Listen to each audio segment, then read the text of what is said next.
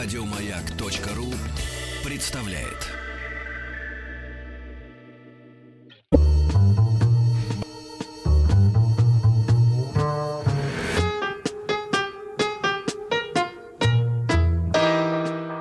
Иностранный отдел. Ну что же, терпеливо, как и свойственно это разведчику, э, Александр Станиславович Коршунов сидел, слушал, э, запоминал, да, Саш, доброе утро. Записывал. Что-то как... э, Ничего не запомнил. Александр тоже на сайте onlinetrade.ru. Да.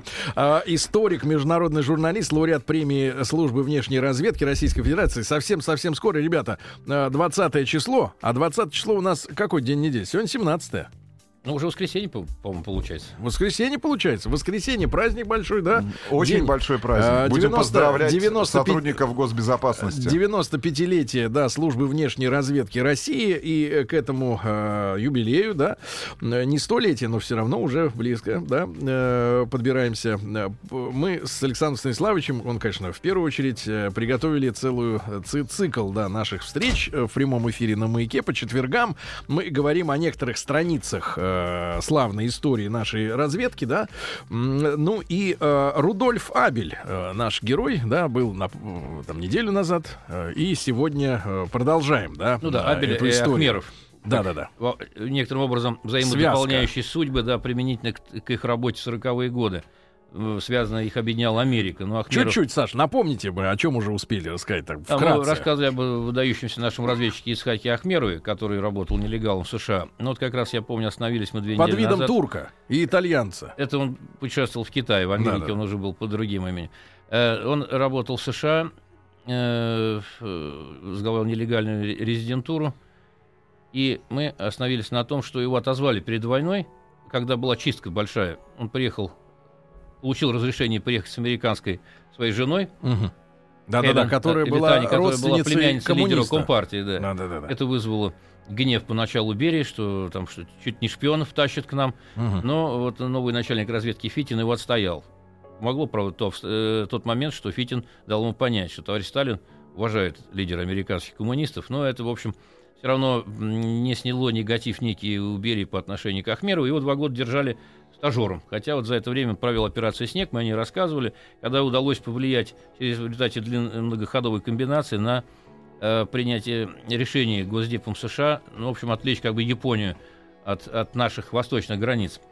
Ну, нельзя, наверное, утверждать на 100%, потому что там интрига такая очень сложная, объемная. Вот когда в проекте «Война» мы говорили и о всяких э, э, не- неясных, неявных обстоятельствах, связанных с началом войны, нападением на Перл-Харбор, но, очевидно, все-таки один из элементов этого вот достижения, что ли, был вот в работе Ахмеровой, вот этой комбинации «Снег». Ну, сейчас пересказывать не буду, это есть вот в предыдущем выпуске, если Да. можно послушать, если кто решит к этому вернуться и более детально послушать об этом. Ну, так как бы то ни было, вот э, началась война, 41 год, Ахмеров все-таки в сентябре 41 когда у нас была такая сложная ситуация, помните, Московская битва, шла, отправляется обратно, его направляют в Америку вместе с Хелен или Таня, как вот по ник разведанный. Эм, Но они при- приехали туда под э, э, ну, специально созданным документом. А надо сказать, тогда э, вот в системе госбезопасности был такой седьмой отдел, который занимался изготовлением документов. По тем временам считал, что они работают, это там были асы, на высоком уровне работал, в частности, Павел Громушкин. Интересный довольно человек, которого будут связывать многие годы дружбы с Абелем. Эм, Он, э, кроме того, это тоже любопытный момент, он за годы работы создал э, галерею портретов разведчиков наших на многие годы, ввиду закрытости этих людей. Это была как бы картина и галерея закрытого типа, спецназначения. И только позже, вот уже где-то в 90-х годах, второй половине, эти портреты были представлены, изданы отдельной книгой. Даже, по-моему, в Домжуре лет 10 назад была выставка. Еще Громушкин был, Павел жив. Вот э, эти документы по теме, ну, понятно, что э, они требовали мастерства художника. Э, тогда же не было программ компьютерных, которые, с- сканеров. Дело было, с одной, более творческим, наверное. В общем, эти были, считалось, что высокий уровень изготовления документов, поэтому вот э, чита Ахмеровых приехала по одним, а уже в Америке они использовали старые проверенные документы, которые у них были два года назад. Так, востоковед для одних людей и эм, м, хозяины меховой фирмы вернулись в Штаты. Ну и началась его, так сказать, работа. оживлены были многие источники, надо сказать, что они так в наработке были большие, поэтому контакты у, у него были в Это разных какой сферах. год получается? Война идет. 41 год, в сентябре Мгм. они вернулись. Он работал до 46-го, э, будет работать э, вот с нелегальным резидентом в Америке. Ну и связи, его источники, они были во многих э, властных структурах Соединенных Штатов, правительства. Э, это и Госдеп, это и Комитет по э, военным делам, военной промышленности. Э, Кстати, ФБР, Департамент юстиции и, ну, в числе вот многих интересных документов были, скажем, внутренние наработки по Тегеранской конференции. Это уже будет осень 43-го, потому что это был момент вот встречи лидеров Большой Тройки. И, м, тогда уже э, к конце 43-го года понятно было, что война клонится уже в сторону неизбежного поражения Германии. И тогда уже начались некие новые элементы в отношениях между союзниками. Ключевой вопрос был один из открытий Второго фронта. Вот предварительные по- позиции какие-то были запасные в, в американцев. Ну, перед переговорами всегда нарабатывается повестка и э, различные варианты э, политического маневрирования, вариантов э, переговоров, так сказать, э, условий, которые выдвигаются партнером. Это вот эта информация была у наших. Ну, конечно, надо сказать, что одна из, конечно, ключевых задач это была ну, разведка, э, доб- добыча информации, связанной с атомным проектом. Надо понимать, что уже к тому времени э, ну, определенная гонка началась вот э, за этим экзотическим вооружением. Да вообще атомные технологии, они потихоньку, пока еще незримо для обычных людей, которые жили спокойно, ни о чем не подозревали, что, по сути, это, вот эти годы, это был такой переломный момент как постепенного перехода к новому укладу. Ну, там, скажем, если э, на 50-е годы вот, всего на 10 лет забежать вперед, то уже атомные технологии э, станут э, не только экзотическими, они уже будут реальные, э, производиться с их помощью вещи. Атомная энергетика, атомное кораблестроение. Э, ну, помимо основной, так сказать, цели, ради чего это создавалось, военной.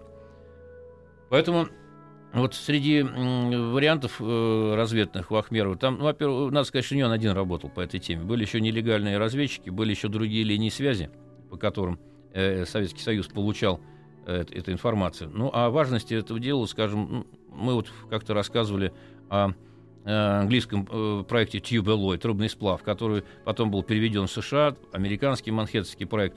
У немцев, кстати, были большие достижения. Вот еще в 1939 году группа немецких физиков, там ну, наука всегда была мощная, во главе с Гейзенбергом, а, они э, объединились в такое урановое общество. А мы после новостей, Александр Станиславович, продолжим. С Александром Станиславовичем Коршуновым, историком, международным журналистом, мы говорим о нашей внешней разведке. После новостей продолжим.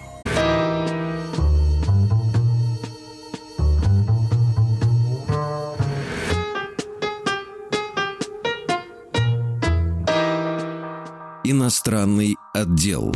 Друзья мои, итак, с Александром Станиславовичем Коршуновым, историком, международным журналистом, лауреатом премии Службы внешней разведки Российской Федерации к 95-летию э, со дня основания э, службы внешней разведки. СВР, эта аббревиатура звучит также э, без, без изменений и в фильме «Родина» в сериале в американском. сезоне. SVR, они так и говорят. Не стесняйся. Раньше KGB, теперь SVR. И пугают агентов. Не э, пугают детей. Да, лишением дачи. Не смотрели Сочи. Сочи? Сочи. Нет, еще не успел. Вы посмотрите пятый сезон, там, э, да, речь идет о том, что м, э, везде американское общество сегодня пропитано русскими агентами. Они везде на самом верху. И чтобы они хорошо работали, им дают дачи в Сочи. А если они не хотят хорошо работать, то угрожают этим. отнять. Больше огурчиков не будут. Да, это напоминает мне один демотиватор, который недавно наткнулся. Там, значит, такой человек в ужасе западный, схватившийся за голову, отовсюду, сверху, снизу, с боков портрет Владимира Владимировича. И написано put in here and put in there. Mr. Putin everywhere. Такое. Ну хорошо, продолжаем, да, продолжаем. Итак, э, Ну втерся всюду. Да, о ядерной гонке. Вот, э, значит, у англичан, американцев примерно представляем, что было, а вот немцы вот, по главе группы физиков сильных в Германии Мы, кстати, же на этой, на этой неделе в нашей исторической рубрике по утру, да, там в половине восьмого по Москве, было событие, относящееся как раз э, к, по-моему, а, родился один из, из- известных э, конструкторов двигателей, который попал в рамках операции Paperclip скрепка в Штаты по эвакуации вот этих работников как раз э, науки Германского рейха. Да, э, а вся история закрутилась, э, когда некий поляк-лаборант нашел, по-моему, в Берлинском университете затолканным э, в сортир, ну, пытались уничтожить, списки четырех тысяч э, м, ученых, которых, ну, сначала отправили на фронт воевать, а потом решили обратно привлечь в лаборатории, чтобы оружие возмездия создавать. И вот по, этой, по этому списку секретному, значит, американцы тоже искали этих людей и перевозили уже в Штаты. Экзотическая версия, хотя, в общем, там, Все было по-другому, на самом деле. Если бы не этот список, да, только остальное было бы фами- имена были бы героев утрачены. Ну, может быть, это некое преувеличение, конечно, потому что фамилии этих физиков известных, они были известны в научном сообществе и, и- и до войны.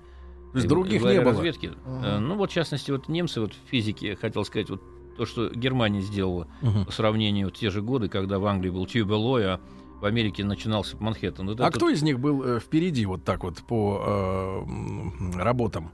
Ну, Немцы, англичане. США вырвались вперед э, в ходе войны, потому что вот объединение усилий э, с англичанами. А вообще вот перед самой войной, пожалуй, у немцев были наибольшие достижения. В 1939 году вот эта группа физиков во главе с Гейзенбергом установили, что, ну, как сказать, вот э, я небольшой спец физики, но, насколько я понимаю, что главным взрывчатым веществом вот в бомбе это изотоп урана, уран-235, так называемый, который добывается из руды. Вот с этим у немцев была некая проблема. Почему? Потому что, э, ну, уран э, где добывать? В Европе там незначительные запасы, вот в Чехии были, Ехимов, по-моему, вот, э, месторождения, ну, там очень небольшие. И они, как считается, э, достаточно были для лабораторных экспериментов. Э, Была нужна еще и тяжелая вода. Погодите, так они за ураном к нам, что ли, сунулись? Нет, вот интересно, что когда Бельгия была оккупирована в 1940 году, то очень большие запасы э, урана, урана достались немцам. Там, по-моему, 1200 тонн. И это концентрат. Это ну, так- по тем временам чуть не половина мирового запаса. А секрет в том, что Бельгия э, одна из колониальных держав. С Африки И везли. она многие годы э, контролировала Конго. Мгм. Впоследствии Киншаса. Конго богатейшая по залежам страна. И как раз урану, уран вот добывался там. А зачем Саш. Бельгии-то он? Ну, я думаю, что там, наверное, было сотрудничество э, вот этой фирмы, которая доб- добывала э, и привозила Union Minier, да, там э, типа, шахтерская горнодобывающая компания. Ну, наверное, в интересах и англичан тоже еще до войны. Мгм. Наверное, Саш, а вот было. тогда всплывает опять, мы с вами же говорили о войне достаточно подробно, да? Э, Целый цикл посвятили этой истории, 70-летию Победы, э, и все для Победы. А, э, Саш, а почему, так вот, ну, такой житейский интерес, почему Гитлер все-таки начал свою кампанию, да, в 1939 году, ну, грубо говоря, не дождавшись технологического полного перевеса э, над Ядерная бомба помогла бы. конкурентами? Ну, Да. вот, это, вот это вопрос. Потому что ну, тогда все-таки научная перспектива и ученым как бы видится э, с одного ракурса, да, а политикам практически с другого. То есть вот специалистам иногда приходится убеждать тех, кто принимает решения, э, о перспективности того или иного изобретения. Насколько практиков, политиков интересует, насколько быстро может быть отдача получена. Если долгая перспектива, ну, как вот, скажем, э, во время войны Гитлер тоже, в общем, считал, что ну, ну, понимая, что ресурсов на все не хватит в ходе войны, и поэтому, может быть, это приостановил темпы вот немецкой программы. Хотя вот этот вопрос, почему он начал не полностью подготовлен, он возникает. Там, э, скажем, вот Мердионис был очень недоволен, э, когда фюрер объявил ему о начале войны, потому что ну, он со своей колокольни, командующего флотом, считал, что, ну тогда, вернее, под главного подводника, что еще не, не, не, нарас- не нарастила Германия э, Такие силы мускулы. подводные. Мало, надо было еще вот какое-то время, год там нарастить. Ну, видать, все, все- никогда не бывает полной готовности да, для практиков, кто видит э, какое-то дело с своей профессиональной точки зрения, свое видение.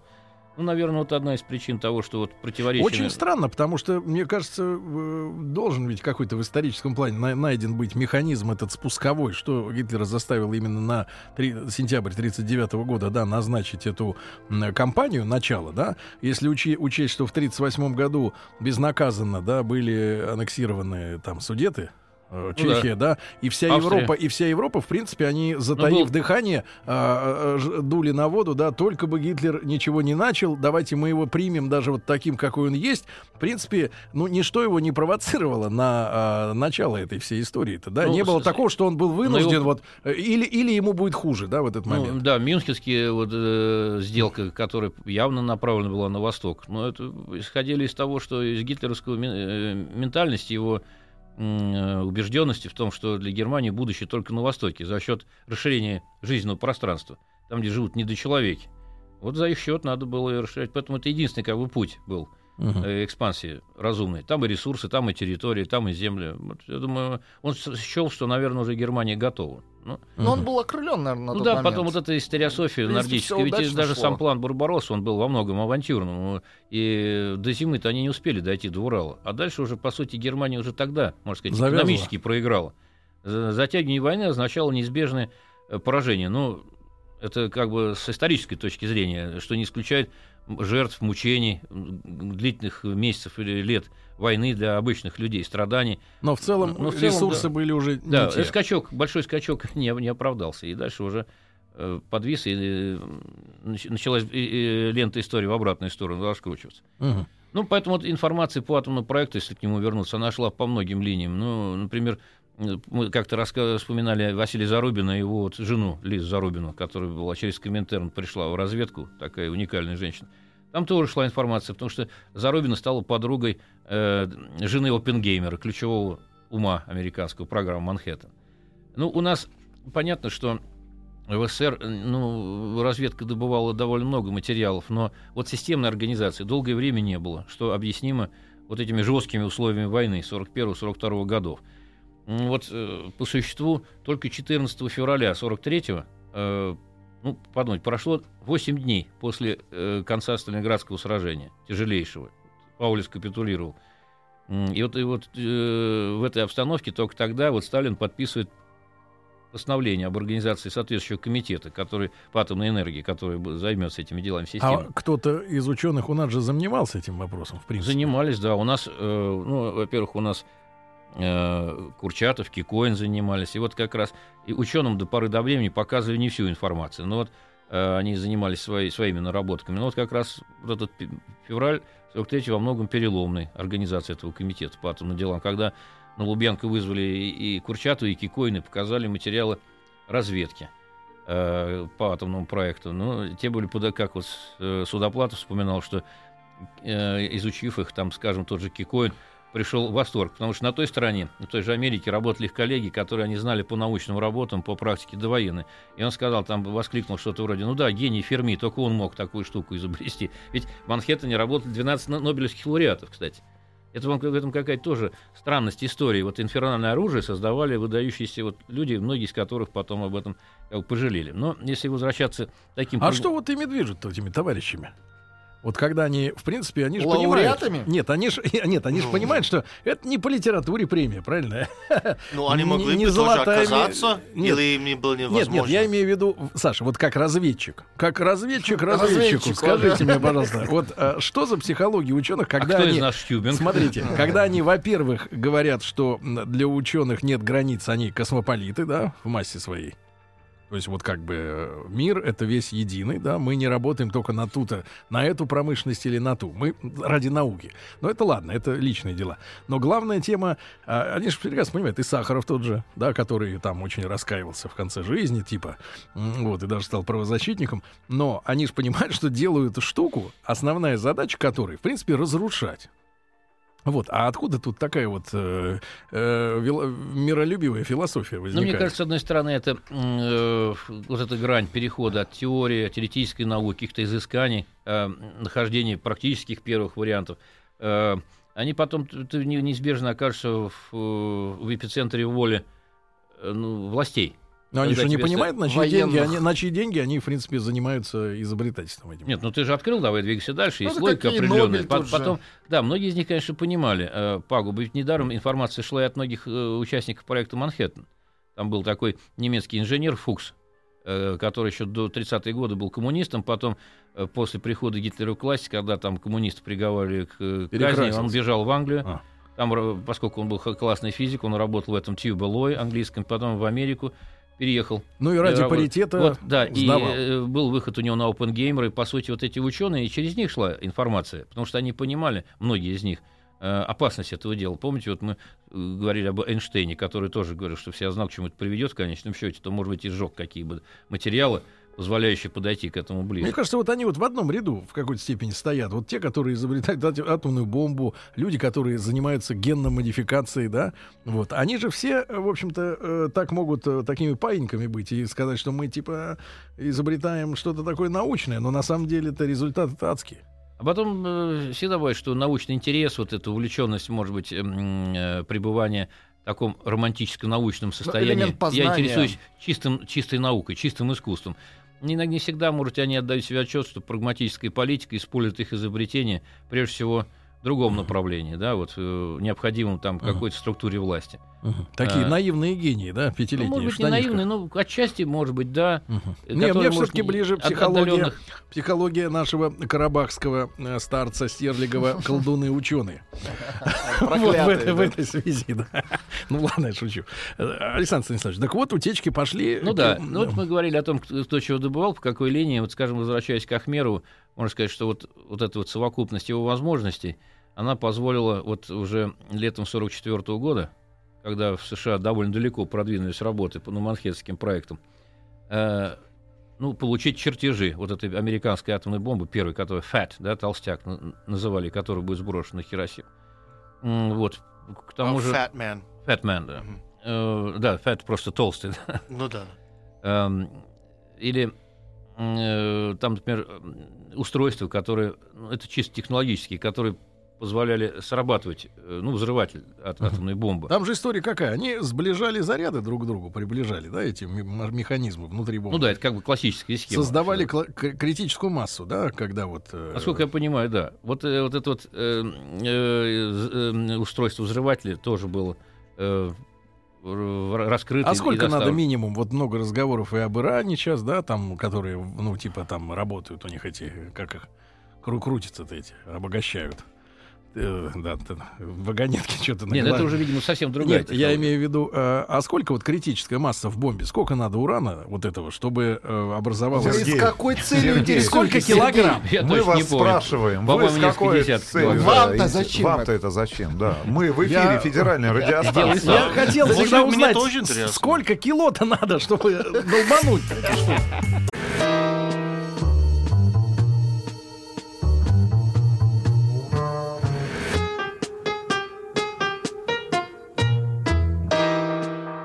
Иностранный отдел. Итак, Александр Станиславович, пока что надо принести лампу в студию направленную, чтобы попытать э, господина Коршунова. Направить вам в например, глаза, сколько ж чтобы килограмм? забыли этот вопрос. Сколько ж килограмм надо-то? Сергей требует список. Ну, потому что Этого вопрос... вопроса не было в распечатке. Не-не, просто вопрос, вопрос в том, что э, сейчас многие говорят, да, вот тут разные темы-то, что террористы, например, владеют химическим оружием, да, что они могут сделать так называемую грязную бомбу. Но это когда, грубо говоря, обычное взрывчатое вещество э, распыляет, да, во время взрыва радиоактивность, да, вокруг себя. Но сама ядерная бомба, я так понимаю, что там как, какое-то количество этого чистого м, урана, да, или плутония, чем они сейчас там начиняют эту штуку, э, оно как бы трудно собрать, а саккумулировать вот именно этот чисто обработанный материал в одних, рук, в одних руках столько такую массу, чтобы вот сделать этот э, прибор уже работающим, да, Саша? Правильно? Я, давайте взрывных устройств атомных бомб. Напишите нам, пожалуйста, сколько надо килограмм и где продается. Передача «Юный взрывник». Да, кило пять, а то и больше. Хватит. Связка картошки, короче говоря. А такой эффект, да. Вот, хорошо, Саша. Так вот, э, э, Критическая масса плутония 11 килограмм, урана 235 52 килограмма. о, видишь, О, много. плутоний меньше. Вообще критическая Надо масса это вес на сантиметр, достигается взрывом, который сжимает плутоний от размера яблока до размера ореха. А, то есть сначала там взрывается Ну, обычный... Ну, да, люди пишут, наши слушатели. килограмм. да, что э, в- ну, в районе 10-11 килограмм урана, чтобы началась цепная реакция. Но их надо взорвать, чтобы сжать, да, я так понимаю, все это Жать, дело. чтобы взорвать. да. Мгм, Понятно. Сначала взорвать, чтобы сжать, потом сжимает, чтобы взорвать. Все четко, ребята. Видите, нам секреты келдыши по карману. То есть, извините меня. Сергей Йоффе. Э, Да, вот так. Э, и Шучу. Александр Станиславович, так прошу. Итак, наши увидели, что э, Ну да, в вот Америке идут работы. образован. Причем э, к инф- к вопросу об информации, которая шла, вот э, Ахмеров, мы на этом э, остановились, что он э, взрыватель достал тему изображения. И схему самой бомбы с инструкцией, она была на столе Сталина, когда этот Фэтмен увидел как бы свет был создан. То есть довольно оперативно шла Прям с информация. инструкцией? Да, прям По с сборке? Ну, по устройству. А, кроме того, довольно немало полезной информации шла через так называемую кембриджскую пятерку. Ну, А это, насколько, Саш, кстати, мы-то шли параллельным курсом, наши исследования? Ну, исследования теоретически да, но мы отставали, что, собственно, и э, видно по результатам. У нас в 49 году была испытана первая атомная бомба. Причем по американской схеме. Хотя у нас была своя схема, э, э, американская так называемая слойка. Но я так понял, что решение было принято делать первую нашу по американской схеме, потому что она уже опробирована. Ну, Новая чтобы она- не тратить Да, новая была на... наша как бы более м, оптимальной с научной точки зрения, более компактна, но был важен политический и практический эффект, чтобы гарантировать себя от неудач. Поэтому пошли по линии как бы американской, по устройству. А так вот, как изобретатели, изобретатели наши в чем выигрывали? Ну, как, как я понимаю, э, специально глубоко этот вопрос не изучал, но в общих чертах, э, когда, вот, скажем, занимался фильмом «Дропшот. Ядерный шквал», когда мне приходилось делать такой документальный фильм, до сих пор есть в, в- в инете, это как раз вот проблема атомного шпионажа и создания бомбы с переходом на конкретные планы уже послевоенное использование атомного оружия против нас. Вот Дропшот один из первых планов США, который предполагал массированную атомную бомбежку СССР с вводом на территории СССР в 50-х годах 160 дивизий НАТО уже потом. Ну, он не состоялся из-за того, что появилась атомная бомба, потом э, первыми в СССР создали водородную бомбу, и в 57-м появился носитель в виде ракеты. Спутник, по сути, это же было не просто развлечение ради Не того, чтобы пищалка. пролетел шарик с усиками и сделал бипип. Это был намек, что носители созданы для оружия трансконтинентально. Ну вот, Деливери. Да, delivery me. Доставка. Э, И, собственно говоря, поэтому на тот момент отставание, конечно, было. А в чем вот, я еще раз повторю, Саш, наша, э, так сказать, была э, вот нашей бомбы схема удачнее, чем Как американская? я понимаю, она позволяла сделать более компактную, Мгм. более компактную бомбу. Понятно. А, ну, говоря вот э, этой кембриджской пятерке, тоже так в общих чертах, это можно много об этих людях рассказывать, Э, э, там, а, начиная с их руководителя, хотя бы Кима Филби, прелюбопытнейшая личность. Вот через них определенная информация шла, потому что вот, эм, там, скажем, один из них, э, Маклейн, он впоследствии работал в англо-канадском комитете, ну, американо-англо-канадском, который связан с атомной бомбой. Информация шла и после войны уже о дальнейших работах э, по атомному оружию. Ну, кстати говоря, э, если мы вспомнили то как грех не в общих чертах сказать, ну, тот же Филби, уникальная совершенно личность и такой судьбой э, интересной. Он, отец его был крупным чиновником в Индии, э, советником Раджи, сам арабист. И слыл арабистом э, таким профессиональным. У него была вторая жена, эм, девушка саудовская, которая придерживался мусульманских традиций. Это была вторая жена. Сам часто бывал в Аравии, жил вот среди бедуинов. Такой колоритный типаж. А, например, сам Филби, ну, он принадлежал к аристократии. Любопытно, что вот, э, бабушка его по отцовской линии, она принадлежала к семейству, одной из, э, к одной из веточек которых принадлежал британский фельдмаршал Монгомери, вот, Мгм. знаменитый. Мгм. А, ну, его ребята эти... Как там с девушкой саудовской? Нормально? Ну, наверное, отец не, не расстраивался, я так полагаю. Ну, в общем, они все, э, и Филби, и Бержес, А Маклин, ничего.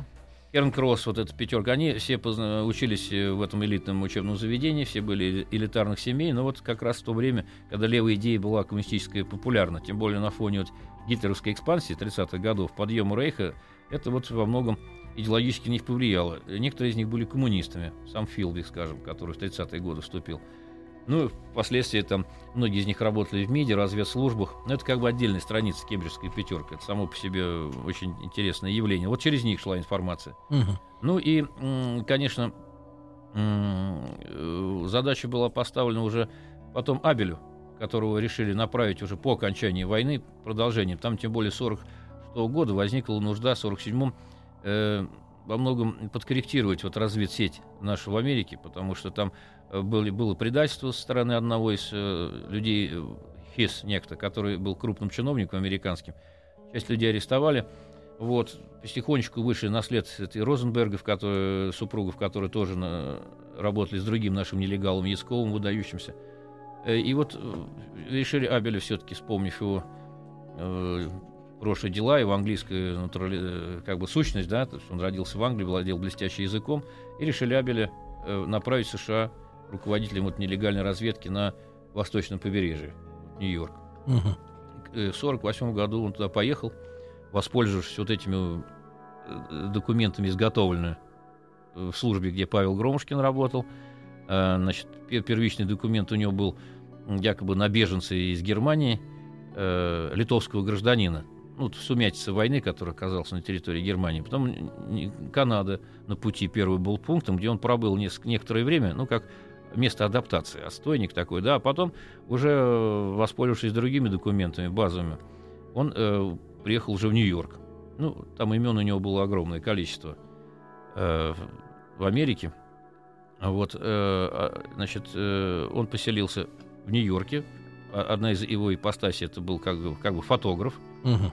Эмиль Голдфус. Э, э, И, э, собственно, он потихонечку приступил к этой работе. И, кстати, тоже интересно, ведь многие А вещи, мы давайте, многие Саша, вещи неизвестны э, толком, чем он занимался для американцев. Есть любопытные направления, которые, как правило, стали известны уже вот наши последние А мы годы. через неделю продолжим, да, как раз перед Новым годом, уже после юбилея. С наступающим праздником, товарищи разведчиков. Поздравляем, правильно, заранее. Да. Александр Станиславович Куршин. Сп- Саш, спасибо, огромное. До встречи. Еще больше подкастов на радиомаяк.ру.